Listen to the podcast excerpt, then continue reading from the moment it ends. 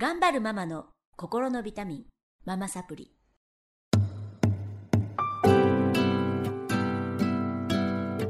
皆さんこんにちは。ママサプリの時間がやってまいりました。この番組は上海から世界へ聞くだけでママが元気になるママサプリをお届けしてまいります、えー今日はスタジオの方にですね、えー上海の人気ブロガーでもあります、えー、アシンさんにお越しいただいてます。アシンさんよろしくお願いします、はい、よろしくお願いします。えー、と今アシンさんは、まあ、ブログから始まり、はい、えー、ツイッターは6000人のファン。そして YouTube を始められたので、まあ、これ放送の頃にはね結構 YouTube も上がってるかなだと思うんですがすけど。私もちょっと宣伝なんですが YouTube 始めまして、はい、えー私すっごいそういうの苦手なんですね。動画撮るとか本当に嫌い。あのそういうのす。ごい好きそうに見られるんですけど本当に嫌いで声だけの出演大好き。うん。動画になるとうん。めっちゃ固まって変になっちゃうんで、うん。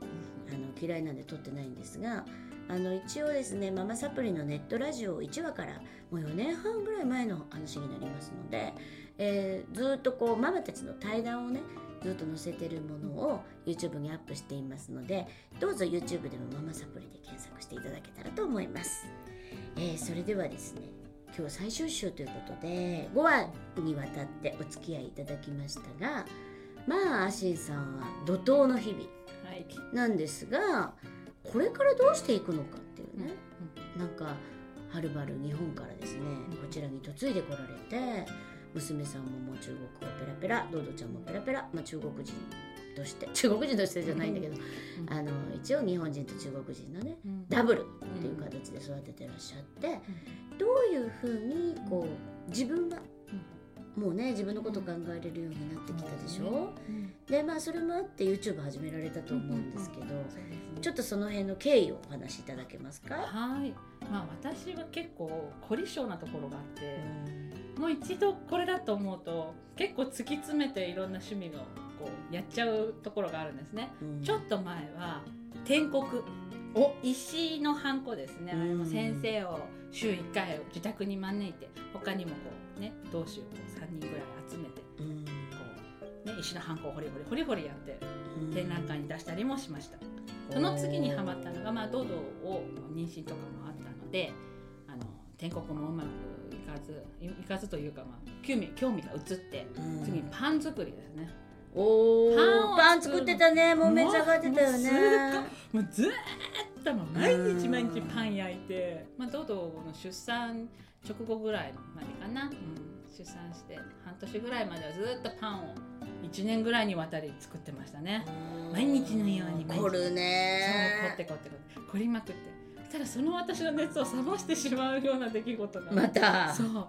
ねまあうん。ドードのことでねここのいろいろ悩んだこともあってえー趣味からもちょっと離れてたこともあったんですけどパン作りからね、うん。その後にドードを、えーえー保育園に保育園に入れて託児に入れて、うん。で託児も最初は問題行動が多かったんでうん。自分で自力送迎しなきゃいけなくって、うんうん。えあのやっぱり昼間の時間ねあの朝9時までに登園させて、うん。3時半までにお迎えというようなスタイルで、はい。うん、それで昼間時間がちょっと空いちゃったんですね、でその時どうしようと思ってちょっとあの出かけてみたんですよ。街へ散歩してみようと思って。その時中山公園の方遊びに行ったんですけど、うん中山公園の方行ったら古い建物あんなと思って。うん。でこうトコトコトコトコ歩いたら「何これこの模様すごく綺麗じゃない?」とか思って。でその時写真をこう何気にパシャパシャパシャパシャ撮って。であのいろいろ調べてみたらなんかその建物は何何年に作られてとかこうこの模様にはこういう意味があってとかそういうのが分かったりしたりとかあとたまたま撮った写真にそのトヨタ紡績トヨタ系の紡績行ったことあります。そうそう。うん。この社員あの職員の寮うん。の写真があって、うん。えー、こんな言われがある建物がすごいねたまたま初めて行ったところがね。日本の言われのある。そうそう、ん。そうすると面白くなっちゃって他にもこんなスポットあるのかなと思っていろいろいろいろ調べてたらもう本当にこうキリがないぐらい上海には。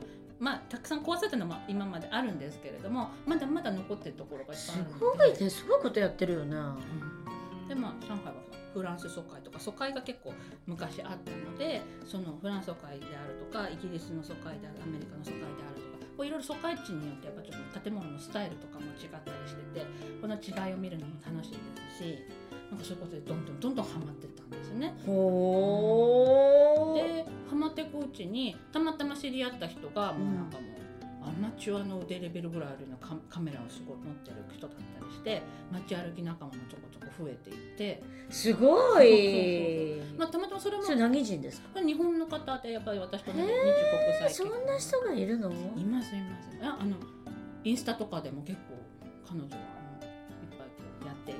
フォロワーもいっぱいいるんですけどね。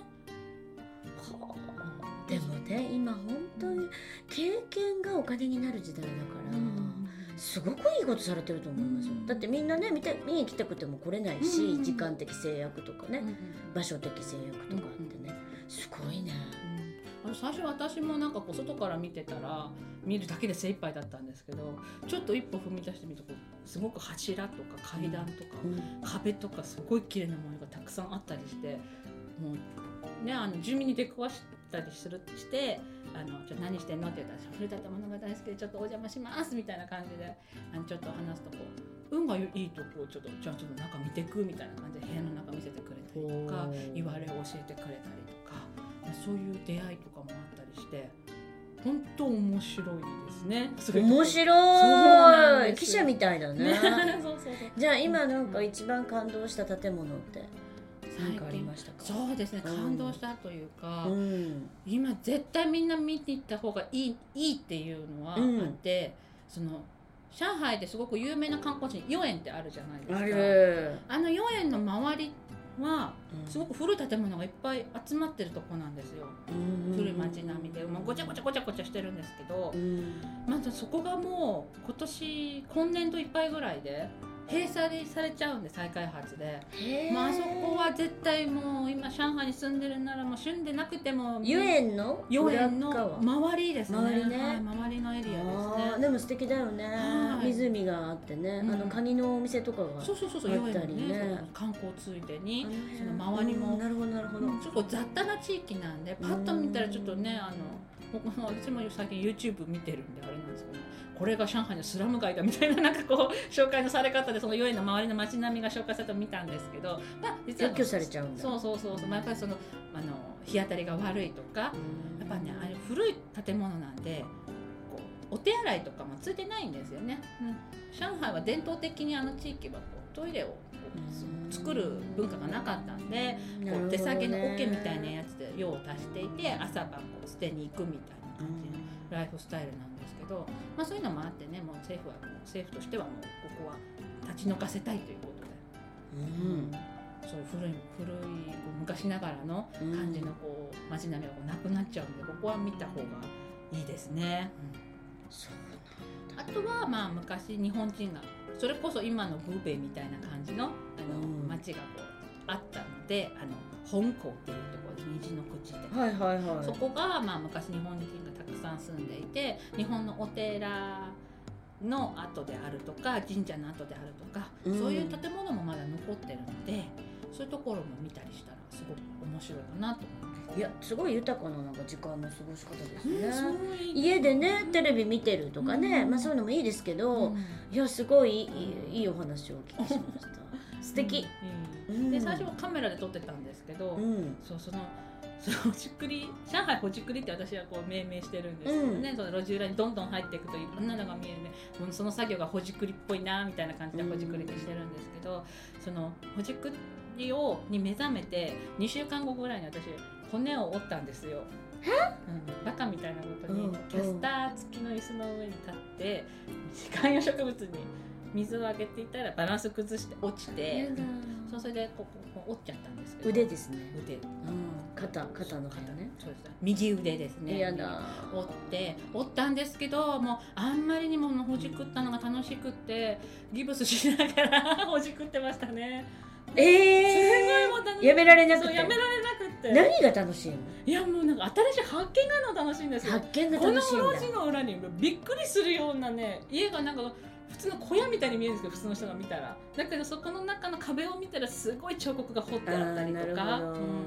あとそういうの発見した時は嬉しいかもうわーってなるなんか遺跡発見みたいなそうのね宝探しなんわかるわかる。なんとなく楽しくて。うん。いやでもあると思う、うんあの私も北京に住んでた時にあの四合院？うんうんうんうんうん。ってあってもう今ないんじゃないかなと思うんですけど、至る所にあってああれって一回入るともう迷子になっちゃうぐらいの迷宮って言われててうんあの本当にあの住んでる人しかわからないような作りになっちゃってるんですね、ネズミのなんか迷路みたいな。うん。うんなってるんだけど、もうそことかすっごい見せられるなって思って見てました。ここにどれぐらいの人の生活があったんだろうと思うとね、なんか涙が出てきたりするよね。そうそうそう。やっぱ中国で結構近現代が近現代の時代も結構激動だったのでねそれこそ昔の文化革命時代のスローガンとかも昔のこう建物に残ったりするんですよ「毛主席万歳」とか。出会ったりするよね。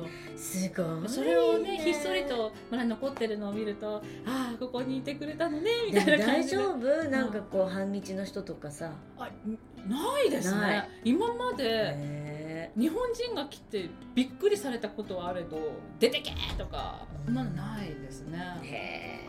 えもう多分私もう住民見かけたら言われを知りたくって「こんにちは!」みたいな勢いで言ってるんで。また中国はペラペラだからいやいやねいやもうこれすごい綺麗だけどどのぐらい前の建物か知ってるとか誰か有名人住んでたとかどこここれすでどれぐらいなんのとかなんか彫刻とかあるかなとかってすごく聞くんで。そう昔話をね聞いたりしてで最初はカメラで撮ってたんですけどもうやっぱり空気感とか撮れるのは動画だなと思ってそその YouTube というか動画を始めたんですね。いやそれ当たりそうだよね、そうですかね。もうでも自分が一番よく見てますよ。あの動画は。楽しくて自分がね。いやもう楽しそうだからいい。やっぱり見たくなる。あうー。んまあみんな皆さんもね聞いてくださった皆さんも覗いていただけたらねうん。とっても楽しい上海が覗けるんじゃないかなと思うんですけどじゃあ今後はまあそういうことを自分の好きなことをうん。うん空いた時間にあの思いつくまままたこれもねうん。パンとかうん。ちょ天国みたいに、うん。ちょっと飽きちゃう日が来るかもしれないんだけどそね。その時その時うん。あの熱中してることがあればうん。最高ですか、そうですね。やっぱり打ち込めるものが何でもあればこう本当に何でもいいんですよ。ほじくりでもうん。なんか歴史とかなんかこんな高尚なものではなくていいんで好きなことを打ち込めたら本当にその時間はほん自分の中では充実したかけがえのないねね。時間なので。ただねパン族に比べると本当に家族にもたらすものが少ないのでとても家族には不評ですけどね。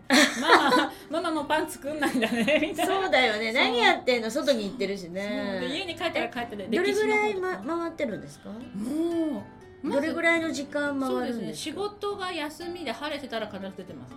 それでまあ半日は潰れますよね当然。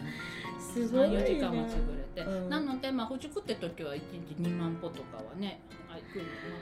結構体にもいいですよね。いいよね。でそれでワクワクしてるんだからね。そうそう。もう次どうしようみたいな。じゃあ電車に乗らずずっと歩いてる感じ？そうですね。電車、うん、地下鉄に潜っちゃうと見えないんで基本的にバスとか自転車とか。まあ高くても歩いてることが一番多いですね、楽しい。楽しいですもう本当楽しくて。えまあしょうがない感じ。で家に帰ったら、まあ、そういうなんか古い建築の上海古い建築100みたいな本をずっと読んでこう言われを調べたりなんかして。でツイッターとか上げてたらやっぱ結構こう知りたい人が多いみたいで。それツイッターはどういう人が見てくれてますか？うん、ツイッターやっぱり上海にえ中国に住んでる方とかあとやっぱり日本に住んでて中国に興味ある人、うーんいらっしゃるんだうんねそう言って。